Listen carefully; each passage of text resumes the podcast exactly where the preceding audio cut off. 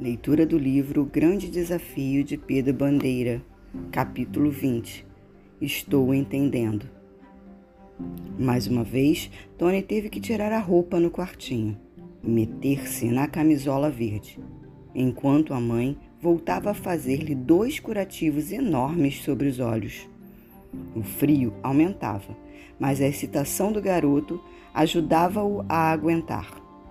Marta empurrou-o pelos corredores, até encontrar um terminal de computador que estivesse sem ninguém por perto.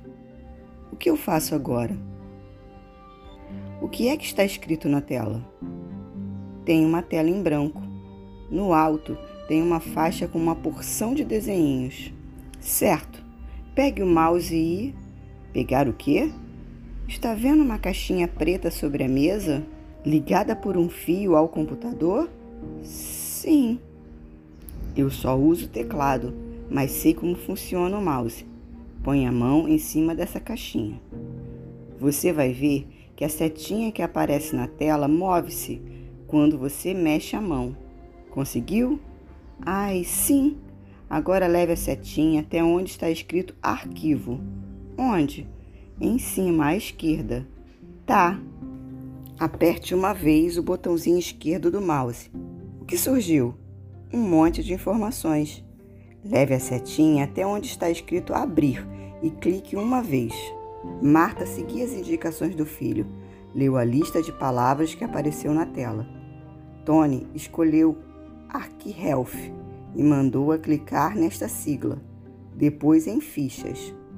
Agora clique em editar, mãe. Conseguiu? Clique em localizar apareceu um quadro sem nada escrito, estreito, como uma tira de esparadrapo que fica piscando, não é? Agora digite Frederico Moura nesta tira. Pronto? Clique em localizar próxima.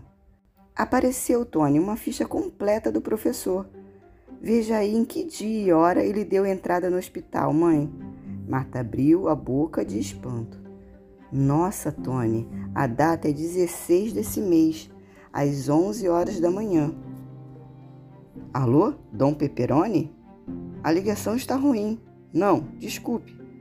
Eu só saí um minuto da porta, mas o garoto que entrou lá não pode ver nada.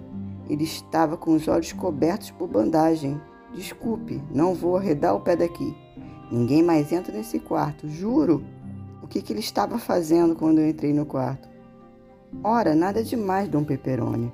O moleque estava só acariciando a cabeça do velho. Tony tinha pressa, mas o dinheiro de Marta não dava para o táxi.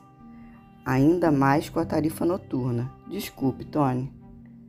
Vamos de ônibus mesmo, depressa. No ônibus só havia os três e Chip, que novamente dormia no colo de Carla.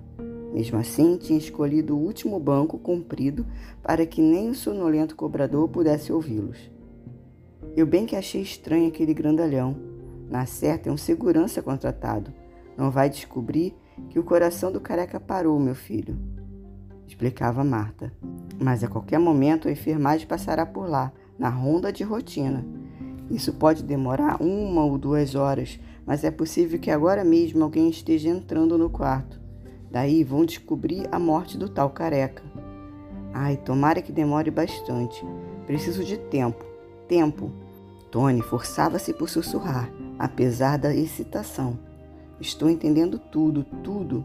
Entendendo o que, meu filho? Todos sabem que o professor Federico sofreu um acidente na noite do dia 15 desse mês, há duas semanas, e só foi internado no Inter International Health às 11 horas do dia seguinte, dia 16. Mas não era ele.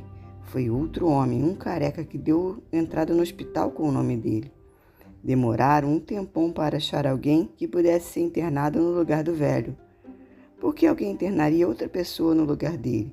perguntou Marta, sem conseguir perceber qualquer lógica na descoberta do filho. Seria fácil perceber essa manobra. Como enganar a família? Nenhum membro da família Moura vem ao Internacional Health, mãe. Falei hoje com o filho e o genro.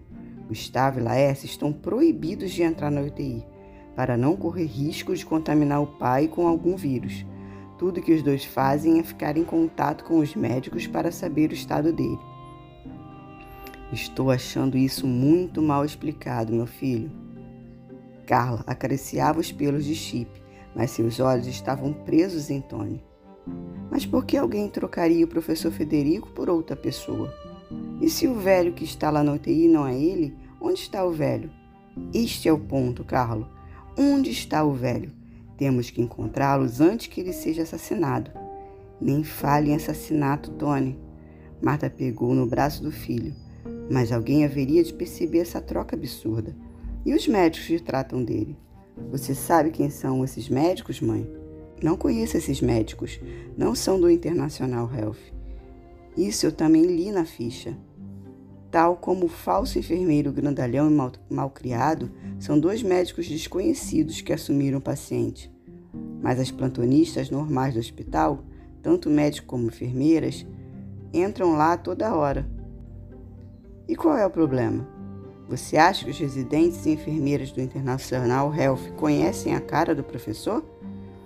O ônibus levava os três para o centro da cidade. O corpo de Marta implorava pela volta para casa, um chuveiro e um colchão macio. Mas estava rodando de volta ao Cidinha, seguindo o palpite de Tony. Temos que descobrir para onde foi levado o verdadeiro professor Federico, ou se foi levado para algum lugar. E como é que você vai descobrir isso? Tony respondeu com outra pergunta. Mãe, o dinheiro que você tem dá para um sanduíche e um copo de café? Por quê? Você está com fome? Não é para mim, mãe, é para o seu João, o vigia do Cidinha.